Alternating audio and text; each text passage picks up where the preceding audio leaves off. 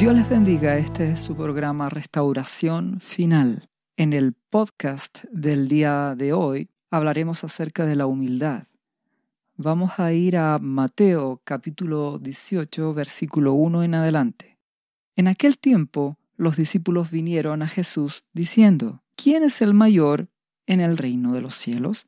Y llamando Jesús a un niño, lo puso en medio de ellos, y les dijo, De cierto os digo que si no os volvéis y os hacéis como niños, no entraréis en el reino de los cielos. Vemos acá que los discípulos se acercan a nuestro amado Jesucristo y le hacen la pregunta, ¿quién es mayor en el reino de los cielos? Vemos que asoma lo que está en el corazón. ¿Qué es lo que está en el corazón de ellos? Lo que abunda aún en muchas personas, el querer competir, el querer saber quién es más importante, el querer saber quién es mayor, el querer saber quién tiene más dones, quién es más espiritual. Eso es lo que muchas veces aflora del corazón de las personas. Y eso es lo que mi amado Señor Jesucristo no quiere que haya en nuestro corazón. ¿Cómo les responde Él? Les llama a un niño y lo puso en medio de ellos. Y dice, de cierto os digo que si no os volvéis, ¿qué significa volverse?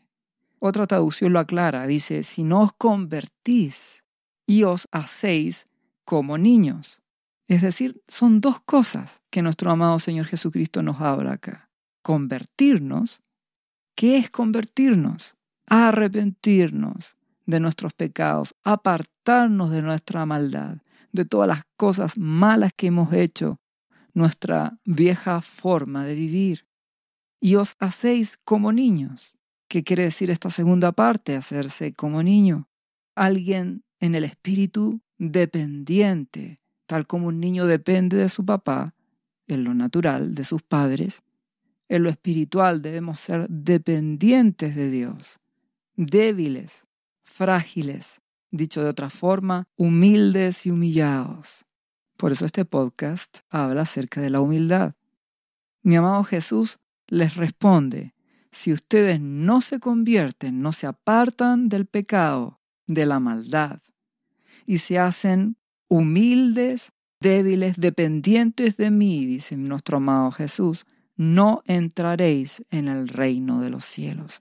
Si no hacen eso, no entrarán. Pero es que yo voy a una iglesia, dirá alguien, pero si no te vuelves a Jesucristo, te vuelves a Dios siendo humilde, humillado, dependiente de Él. Recuerda que nuestro amado Señor Jesucristo dijo, separados de mí, nada podéis hacer. Probablemente muchos dirán, no, no, si yo dependo de Jesús, pero en palabras solamente no en hechos. ¿Cuánto buscas su voluntad? ¿Cuánto tiempo pasas con Él? ¿Cuánto quieres que Él te guíe? ¿Cuánto buscas que el amado Espíritu Santo te dirija? Si no te haces como un niño, dependiente, frágil, necesitado de su gracia, que dice el apóstol Pablo, cuando soy débil, entonces soy fuerte. Cuando soy como un niño, dependiente de mi Señor Jesús, dependiente de mi Dios y Padre celestial, entonces soy fuerte porque necesito su gracia. Vivo por su gracia. Su gracia y su poder me sustentan. Su gracia me sostiene. No es mi fuerza. Solo soy como un niño que depende de su padre, que lo alimente, que lo sustente, que lo cuide, que lo libre del mal, que lo proteja, que lo bendiga. Eso es ser dependiente. Tienes que ser como un niño en ese sentido, no en tu forma de pensar, no en inmadurez, en la malicia, en la necesidad y dependencia de mi Señor Jesucristo. Otro sinónimo de niño, humilde, sería pobre en el espíritu. Debes estar necesitado, hambriento de Él. Nuestro amado Jesús dice, tienes que ser humilde, dependiente de mí, y también tienes que convertirte, apartarte del pecado, de la maldad, de los malos pensamientos, de la inmoralidad, del orgullo, de la carnalidad, de las cosas que ama este mundo, de las codicias, de las iras, de las rebeliones, de las mentiras, del robo, de la violencia, del enojo. convertirte a mí, cambia tu carácter. Pero es que solo no puedo. Exactamente. Tienes que esforzarte y luchar y por eso tienes que ser un niño que vaya ante su Padre Celestial humillado, humilde, suplicando misericordia. Así funciona esto. Tú pones todo de tu parte y buscas a Dios con todo tu ser a través de Jesucristo y el amado Espíritu Santo te ayuda porque ve tus decisiones y ve tu deseo. La clave en esto es que mi amado Jesús aclara, si no haces eso, no entraréis en el reino de los cielos. Por lo tanto, ¿cuál es el antónimo de humildad? Orgullo. La gente que aún siente que tiene sus derechos, las personas que aún son orgullosas, que tienen un alto concepto de sí mismo, que no permiten que nadie les diga nada, esos no son como niños humildes. Te pregunto, ¿entrarán entonces en el reino de los cielos? Mi amado Jesucristo dijo, no entrarán. Y aquellos cristianos que van a una iglesia y no se han convertido, no se han apartado del mal, siguen con las mismas malas costumbres, no buscan a Dios con todo su ser, no renuncian al pecado, ¿entrarán en el reino de los cielos? De acuerdo a lo que mi amado Señor Jesucristo dice aquí, no entrarán. Es importante que comprendas la relevancia de lo que sale de la boca de mi Señor Jesús. Él espera que nos apartemos del pecado, que luchemos contra las cosas malas que hay en nuestra vida, nos apartemos de la maldad, le busquemos y nos humillemos como niños dependientes de Él, para que así nuestro amado Dios nos siga purificando. Y cuando Él nos trate y nos limpie, seremos humildes. Y el resultado de eso es que el que comenzó la buena obra será fiel en completarla en nuestras vidas, limpiarnos para estar preparados para que nuestro amado Jesús en el momento preciso nos lleve a la casa de nuestro Abba Padre, nos coseche como frutos maduros para la gloria de Dios, como piedras para su edificio cuya base es Jesucristo. Si seguimos leyendo en el capítulo 18, el versículo 4 dice, nuestro amado Jesús. Así que cualquiera que se humille como este niño, ese es el mayor en el reino de los cielos. ¿Querían saber quién es más grande? Humíllense. Por eso que nuestro amado Jesús, siendo Dios, el Hijo de Dios, el resplandor de su gloria, la imagen misma de su sustancia, no estimó el ser igual a Dios como cosa a que aferrarse, sino que se humilló hasta hacerse hombre y en la condición de hombre se humilló hasta lo sumo. Y por cuanto se humilló hasta lo sumo, ha sido exaltado hasta lo sumo, está a la diestra de Dios. Mi amado Jesús dijo, el que se humilla será exaltado. Nuestro amado Jesús se humilló hasta lo sumo, está a la diestra del Padre. Él es nuestro ejemplo. Y por lo tanto, nuestro amado Jesús en el versículo siguiente dice, y cualquiera que reciba en mi nombre a un niño como este, a mí me recibe. ¿Qué quiere decir con un niño como este? Ya sabemos. No está hablando de carne y sangre, no está hablando de algo físico, está hablando espiritualmente. Un discípulo que me ama, que me sirve, que se aparta del pecado, que se convierte a mí y que es humilde y dependiente. Ese es un niño. Si tú recibes a alguien así, nuestro amado Jesús dice, a mí me recibes. Si vamos a esta misma enseñanza, pero en Lucas la encontraremos en el capítulo 9, versículo 48. Y nuestro amado Jesús ahí añade, porque el que es más pequeño entre vosotros, humilde, humillado y convertido, ese es el más grande. ¿Por qué va a ser el más grande? ¿En qué sentido va a ser el más grande? Recuerden cuando el apóstol Pablo dice, ya no vivo yo, Cristo vive en mí. Por lo tanto, ¿qué quiere decir eso? Entre más humillado, más tomas decisiones, te apartas del pecado, te consagras a Dios, te conviertes a Él, más reflejarás a Jesucristo, más te parecerás a Él y la gloria de Dios estará sobre ti. Muy bien, seguiremos leyendo en Mateo capítulo 18, ahora el versículo 6. Seguimos viendo la humildad.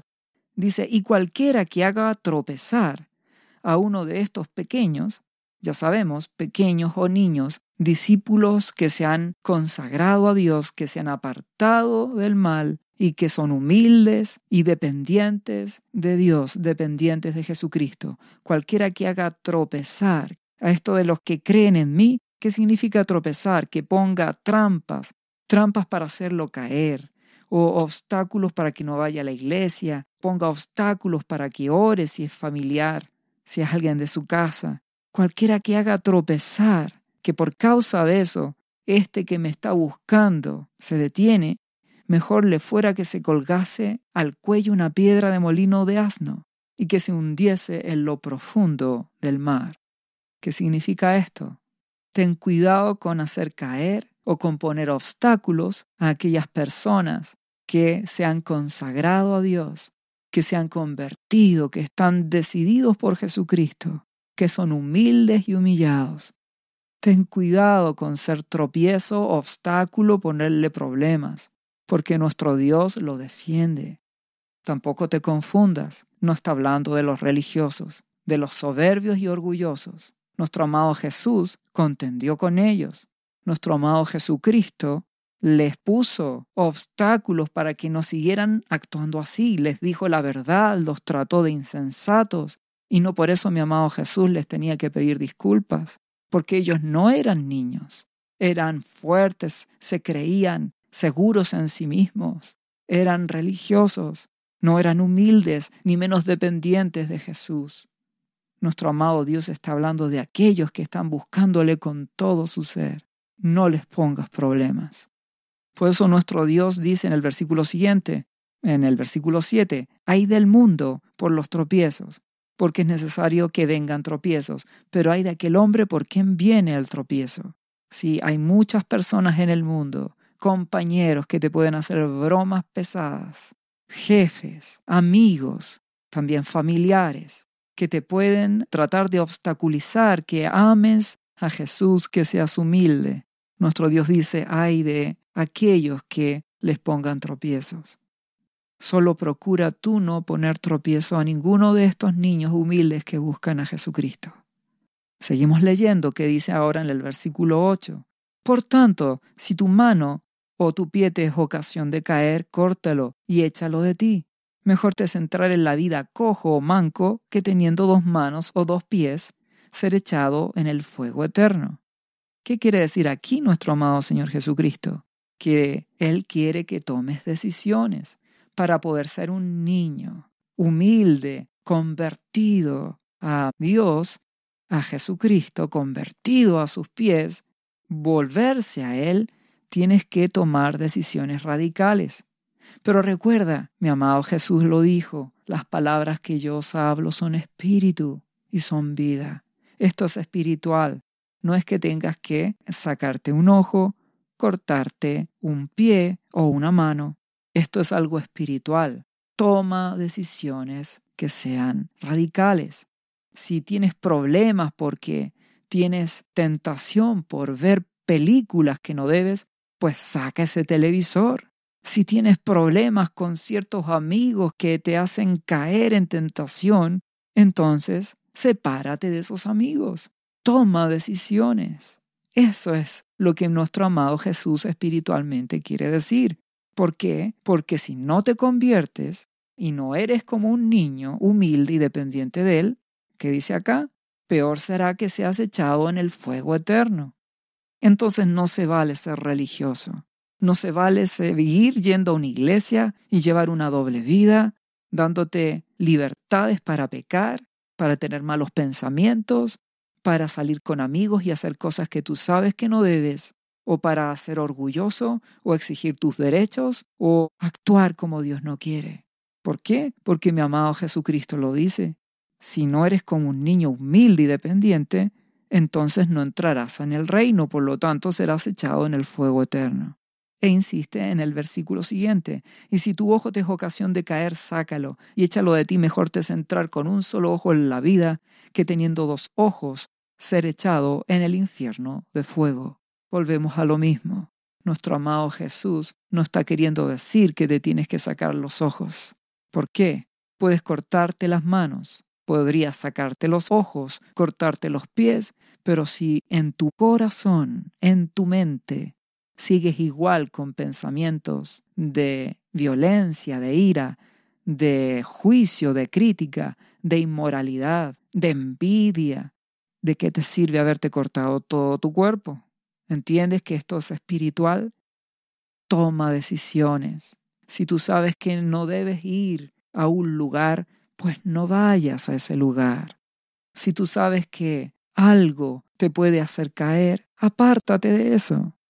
Toma decisiones. Eso es un proceso de conversión.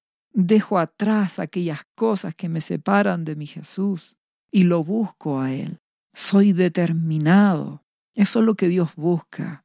Recuerda, lo hemos hablado antes. El reino de los cielos es como aquella persona que encontró una perla preciosa que está en un campo y por querer tener esa perla preciosa es capaz de vender todo lo que tiene y comprar ese campo donde está ahí guardada. Lo que Dios busca es que tomes decisiones, que seas decidido. Esto me aparta de mi Señor. Pues bien, prefiero dejar de juntarme con ese amigo en particular. ¿Por qué? Porque a él no le interesa Jesucristo y solo me lleva a hablar de cosas que a mi Dios no le interesan. O solo quiere apartarme de mi amado Jesús. Entonces, toma decisiones. Deja de ver aquello que no debas ver. No toques aquello que no debas tocar. No camines hacia lugares donde no debas caminar. Toma decisiones. Solo tú sabes qué debes hacer. Pero esto es espiritual. No es que te tengas que cortar el cuerpo. Esto es espiritual. No lo olvides. Es espiritual. En tu mente tú decides no aceptar malos pensamientos.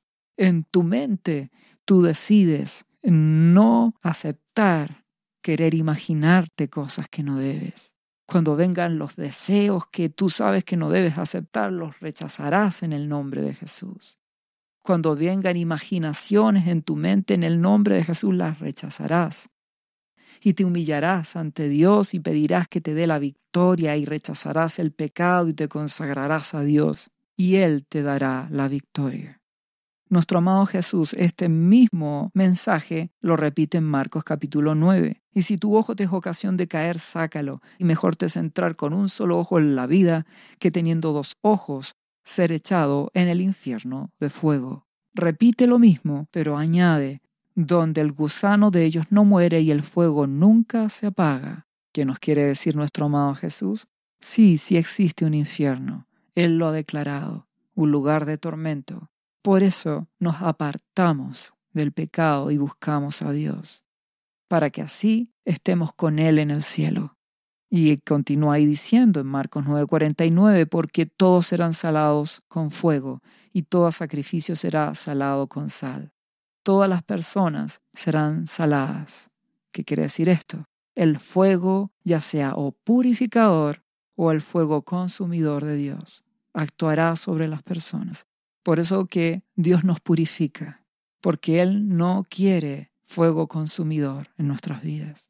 Quiere purificarnos y que seamos limpios, que seamos convertidos para Él y que seamos como niños humildes y dependientes.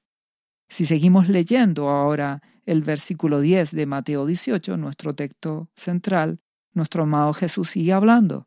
Mirad que no menospreciéis a uno de estos pequeños.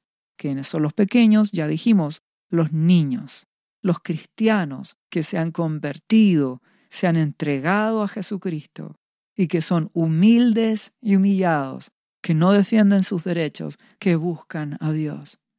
¿Por qué dicen no menosprecies a estos? ¿Por qué os digo que sus ángeles en los cielos ven siempre al rostro de mi Padre que está en los cielos? ¿Qué significa esto? Recuerda que Hebreos dice en el capítulo 1, versículo 14, que los ángeles son espíritus ministradores enviados en servicio a favor de los herederos de salvación. ¿De quiénes dice mi amado Jesús? No de todos, de estos niños, humildes, humillados, que se han convertido, no de los soberbios. Dios no dice que los religiosos fariseos tienen sus ángeles que los protegen. Por lo tanto, un fariseo, un religioso, alguien que no se ha entregado a Dios, que no se ha consagrado a Él, que no se ha apartado del pecado, que es apariencia, no dice mi amado Jesús que tendrán ángeles. Ten presente esto. Él habla de aquellos herederos de salvación que son como niños humildes. Seguimos leyendo, porque el Hijo del Hombre ha venido para salvar lo que se había perdido. ¿Qué os parece, dice, si un hombre tiene cien ovejas y se descarría una de ellas?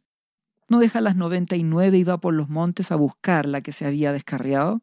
Y si acontece que la encuentra, de cierto os digo que se regocija más por aquella que por las noventa y nueve que no se descarriaron. Así que no es la voluntad de vuestro Padre que está en los cielos que se pierda uno de estos pequeños. Esta gente que llega a los pies de Jesús, tal como tú y como yo llegamos algún día, llega humilde y humillada, reconociendo como el Hijo pródigo, no soy digno de ti, Padre, no soy digno, ¿Entiendes lo que es la humildad y la humillación? No soy digno que me llames tu hijo. Hazme como un jornalero. No soy digno. Llega humillado y arrepentido, humilde confesando su pecado. Dios lo va a mirar como un pequeño niño y lo amará. ¿Y qué crees? Dios quiere que te mantengas en su camino así hasta el final, reconociendo lo que fuiste, reconociendo que nada bueno hay en ti. Todo se lo debes a Jesucristo. Mantente así como un niño hasta el final, humilde y humillado. No creas que tienes derechos porque tengas más años en el Evangelio. Por algo mi amado Dios dice que los últimos serán los primeros. Esto no es por cuántos años, esto es por amar a Dios y mantenerse fiel hasta el final. Por eso nuestro Dios dice que si el justo retrocediere no agradará mi alma. Y aun cuando lleve toda una vida, si retrocede, no le va a ser contado por justicia lo que hizo de bueno, porque Dios te demanda fidelidad, Él te manda lealtad hasta el final. Debemos mantenernos como niños humildes hasta el final. Si te empiezas a querer con derechos o te das licencias para pecar, eso es retroceder. La palabra dice advertencia al que peca deliberadamente. No podemos volver atrás, tenemos que mantenernos como niños humildes, tal como ese día en que llegamos a los pies de Jesús, como el hijo pródigo o como esta oveja descarriada, humillada ante Jesucristo, reconociendo su necesidad. Si te mantienes así, no te apartarás. Dios es bueno y justo. Si seguimos leyendo, seguimos hablando de la humildad. Versículo 15 dice de Mateo 18, Por tanto, si tu hermano peca contra ti, te hace algo malo, ve y repréndele estando tú y él solos, y si te oyere, has ganado a tu hermano. Mas si no te oyere, toma aún contigo a uno o dos, para que en boca de dos o tres testigos conste toda palabra. Y si no oyere a ellos, dilo a la iglesia, y si no oyere a la iglesia, tenle por gentil y publicano. ¿Qué quiere decir esto? ¿Es que acaso mi amado Señor Jesús dice que lo tienes que acusar? No, mi amado Jesucristo lo dijo. Y si alguien pega contra ti siete veces al día y vuelve a ti siete veces diciendo, me arrepiento, perdónalo. Lo que Dios está queriendo decir es que tú tienes que perdonar y perdonar y perdonar. ¿Y por qué habla esto entonces mi amado Jesús? Lo que pasa es que esto no es que tú vayas a exigirle tus derechos. Esto se trata de amor. Por ejemplo, si tú ves que un hermano es violento en su forma de actuar y él actúa violentamente contra ti, tú le vas a perdonar inmediatamente. Tú le vas a perdonar. Y entonces, ¿por qué esto de hablar? ¿Por qué estás queriendo solamente restaurar al hermano? A veces lo podrás hacer y a veces no te lo va a permitir el hermano. Entonces, lo que está aquí hablando mi amado Jesús es que si todos se dan cuenta que ese hermano es violento y nadie se atreve a decírselo, tú ya lo perdonaste y no tienes nada contra él. Pero junto con otro hermano, con otro testigo, pueden hablar y hacerle ver, hermano, tú has actuado violentamente, no solo conmigo y con otros más. ¿Cuál es el espíritu que está detrás de esto? Restauración. Santiago 5, 19 dice, si alguno de entre vosotros se ha extraviado de la verdad y alguno lo hace volver, sepa que el que haga volver al pecador del error de su camino salvará de muerte a un alma y cubrirá multitud de pecados. Puedes hacer comprender a esa persona su actitud. Eso es lo que nuestro amado Jesús dice. Por eso, más adelante, nuestro amado Señor instituye también pastores, como líderes que hablen la verdad. Entonces tú no quieres cobrar venganza contra nadie. Si ha sido violento, si te ha estafado, si te ha engañado, si te ha abusado a alguien, tú lo perdonas. Debes perdonar. Lo que Dios está diciendo por boca de mi amado Jesús, en este caso, por ejemplo, es hablar con el pastor, para que puedan ayudar a ese hermano, para que sea restaurado, para que no engañe a nadie más, no le robe a nadie más, no estafe a nadie más, no abuse de nadie más, no sea violento con nadie más, para que esa persona pueda entender y enmendar. Por eso apóyate en el pastor que Dios ha puesto en tu iglesia. Ese es el objetivo de mi amado Jesús cuando Él habla esto. No es ir a acusar, ni es tampoco cobrar venganza, ni que le vayas a exigir tus derechos. Porque mi amado Señor Jesucristo dice, perdona, perdona y perdona. Y lo vamos a ver más adelante, como él lo dice. Y si vamos también a 1 Corintios capítulo 6, versículo 7, vamos a ver que también el Espíritu Santo lo refuerza a través de la boca de Pablo y dice a los hermanos de la iglesia de Corinto. Así que, por cierto, es ya una falta en vosotros que tengáis pleitos entre vosotros mismos. ¿Por qué no sufrís más bien el agravio? ¿Por qué no sufrís más bien al ser defraudados? ¿Qué está diciendo? ¿Cómo pueden tener pleitos entre hermanos? Perdona si alguien te ofendió. Perdona si alguien te dijo algo que no debía. Ahora ten cuidado, no te equivoques, porque Dios pone autoridad, pone pastores. Y si a veces te tratan y te dicen las cosas que estás haciendo y te corrigen, eso no es para que tú los perdones. Es la autoridad que Dios ha puesto ¿Para qué? Para que te corrija tal como un padre debía corregirte en una casa, una madre debía corregirte en tu casa. Tú no perdonas a tu mamá porque te corrigió. No te equivoques. Lo que Dios está buscando es que cambies. Para eso pone autoridad, para que hablen contigo sobre alguna situación, para que cambies. Pero lo que Dios va a buscar siempre es que perdonemos y amemos. Si seguimos leyendo, el versículo 18 de Mateo 18 dice, De cierto os digo que todo lo que atéis en la tierra será atado en el cielo, y todo lo que desatéis en la tierra será desatado en el cielo. Esto tiene que ver con dos cosas. Por un lado, la autoridad espiritual, y también esto de que cuando tú perdonas, no mantienes ataduras con nadie. Dios te quiere libre, perdona para que seas libre. Y nuestro amado Jesús dice, os digo que si dos de vosotros se pusieron de acuerdo en la tierra acerca de cualquier cosa que pidieren, les será hecho por mi Padre que está en los cielos. Dios quiere que haya unidad, que haya amor, que haya humildad. De eso se trata lo que Dios nos habla. Todo esto habla de humildad. Humildad para no juzgar, humildad para perdonar. Para todo esto necesitas humildad. Porque donde están dos o tres congregados en mi nombre, allí estoy yo en medio de ellos. Y por si quedan dudas, en el versículo 21, Pedro se acercó y le dijo al Señor, Señor, ¿cuántas veces perdonaré a mi hermano que peque contra mí? ¿Hasta siete? Jesús le dijo, no te digo hasta siete, sino aún hasta setenta veces siete. ¿Qué quiere decir eso? Perdona, perdona, perdona.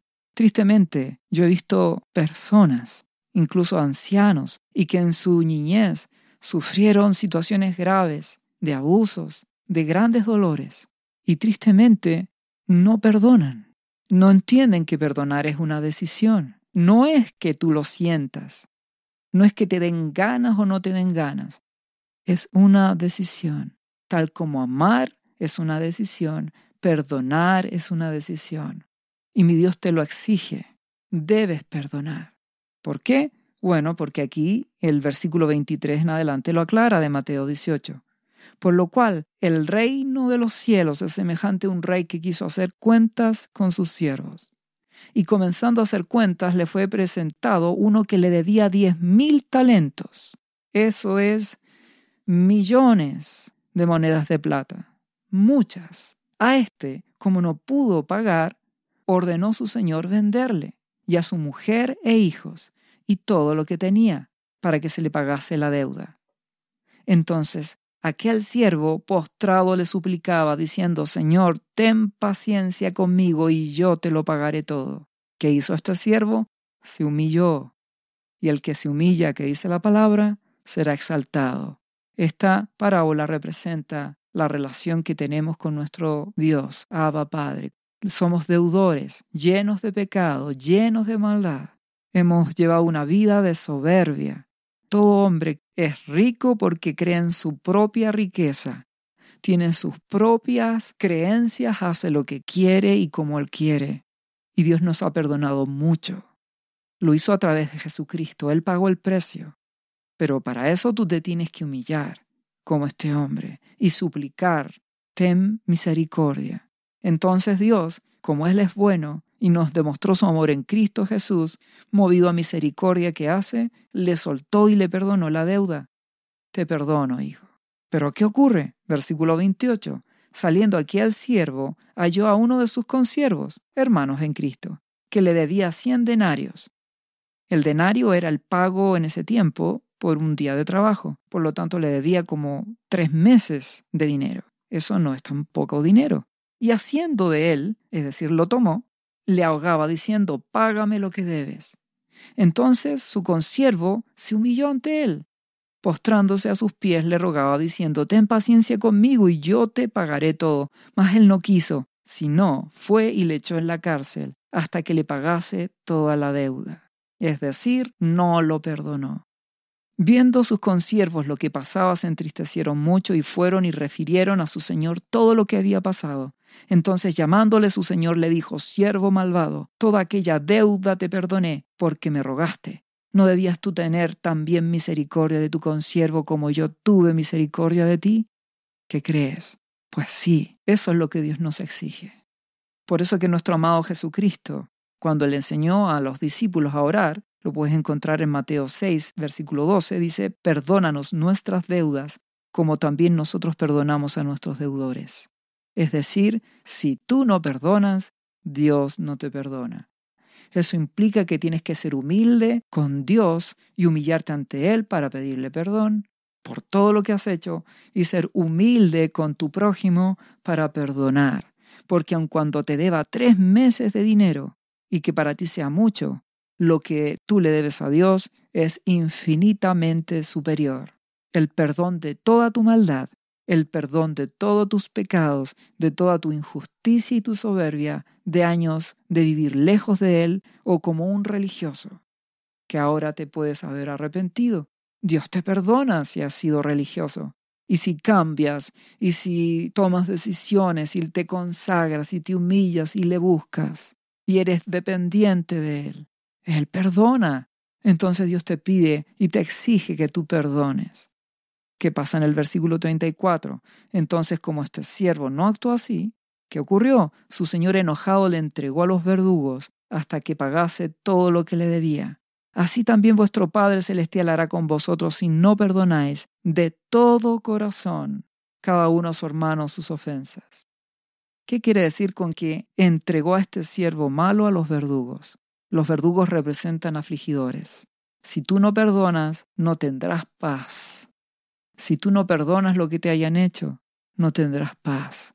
Vivirás atado. No podrás ser un discípulo. No podrás humillarte ante Dios, porque tendrás cosas contra otros. Debes perdonar, dice la palabra, con todo tu corazón. Es la decisión. Perdoné esta ofensa, la olvido y no la vuelvo a recordar. No la acepto en mi mente. No te confundas. No quiere decir que no tengas que ser cuidadoso para no cometer un mismo error.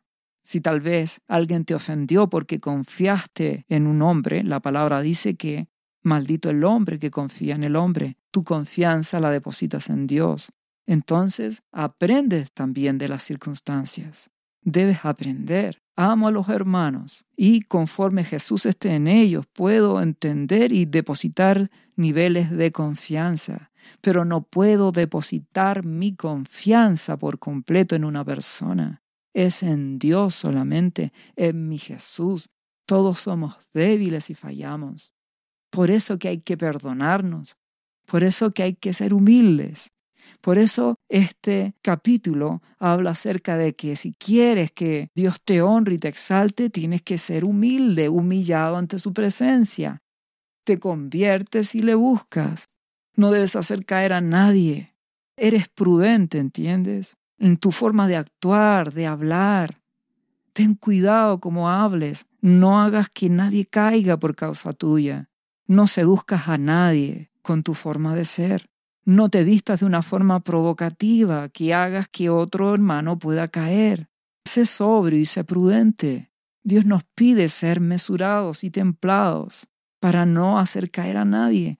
Tú puedes decir, pero ¿y dónde están mis derechos? Es que de eso se trata ser humilde, no orgulloso, no exigir derechos. No te estoy diciendo que te tienes que vestir horrible, te digo ser prudente, no estás buscando que nadie caiga, ni que nadie peque, ni serle obstáculo a nadie para que ame y busque a Jesús. Y para eso hay que ser humilde, sabio y prudente. De la misma forma, tú amas y te debes mantener humilde hasta el final, tal como ese día que llegaste como un hijo pródigo. Debes permanecer humilde hasta el final. Si retrocedes, no agradarás a Dios. Si alguien peca contra ti, lo perdonas automáticamente. Y si le has de contar a la autoridad para que hable con una persona porque te robó, porque te estafó, por lo que sea, tú no lo estás haciendo por venganza. Si le cuentas a un pastor para que hable con ese hermano, es porque tú quieres que esa persona sea restaurada. Tú lo haces en amor y en humildad. Perdonas porque no quieres ataduras con nadie porque tu Padre te ha perdonado muchísimas veces y que crees lo seguirá haciendo porque aun cuando nos apartemos del pecado y seamos humildes y frágiles y dependamos de Jesús, aún así podemos cometer errores y fallar. Pero nuestro Dios es bueno, es grande en misericordia. Nuestro Padre conoce nuestro corazón. A Él no lo podemos engañar. Si nos aprovechamos de la gracia, o si le amamos y le buscamos, consagrándonos a Él, convirtiéndonos, apartándonos del pecado y siendo niños. Y Él hará la obra en nuestras vidas si le buscamos y le somos fieles. Dios te bendiga en el nombre de Jesús. ¿Sabía usted que Jesús le ama y que murió en la cruz por sus pecados? Él ya pagó el precio por usted. Solo basta que usted lo reciba en su corazón y reconozca que Jesucristo es el Señor de su vida y su Salvador. Invítelo hoy a entrar en su corazón. Atrévase y siga ahora esta oración. Repita después de mí. Señor Jesús, yo confieso que soy un pecador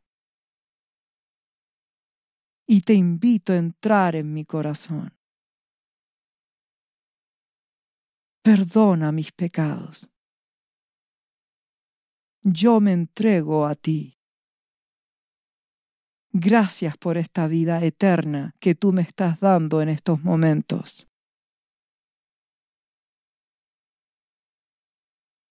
Yo te confieso ahora como mi Señor y mi Salvador. Lea la Biblia y busque una iglesia cristiana para que le enseñen la palabra de Dios. Lea Juan capítulo 3 versículo 16. Visite cristo-viene.cl. ¿Sabías que Jesús te ama y quiere sanarte de toda enfermedad? La Biblia dice que Jesús llevó tus enfermedades y sufrió tus dolores para que tú ahora estés sano. Solo tienes que creer en Jesús y pedirle que entre a tu corazón y perdone tus pecados. Repite este versículo de la Biblia varias veces al día, cada día. Por las heridas de Jesús fuimos sanados y por esta promesa yo soy sano. Los azotes que sufrió en la cruz representan tu sanidad para este tiempo. Tienes que creerlo con todo tu corazón, porque Jesús te ama y quiere verte sano de cualquier enfermedad. No te rindas, insiste y créele a Jesús. Lee la Biblia y busca una iglesia cristiana. Lee Isaías capítulo 53, versículo 5. Visite cristo-viene.cl. Restauración final.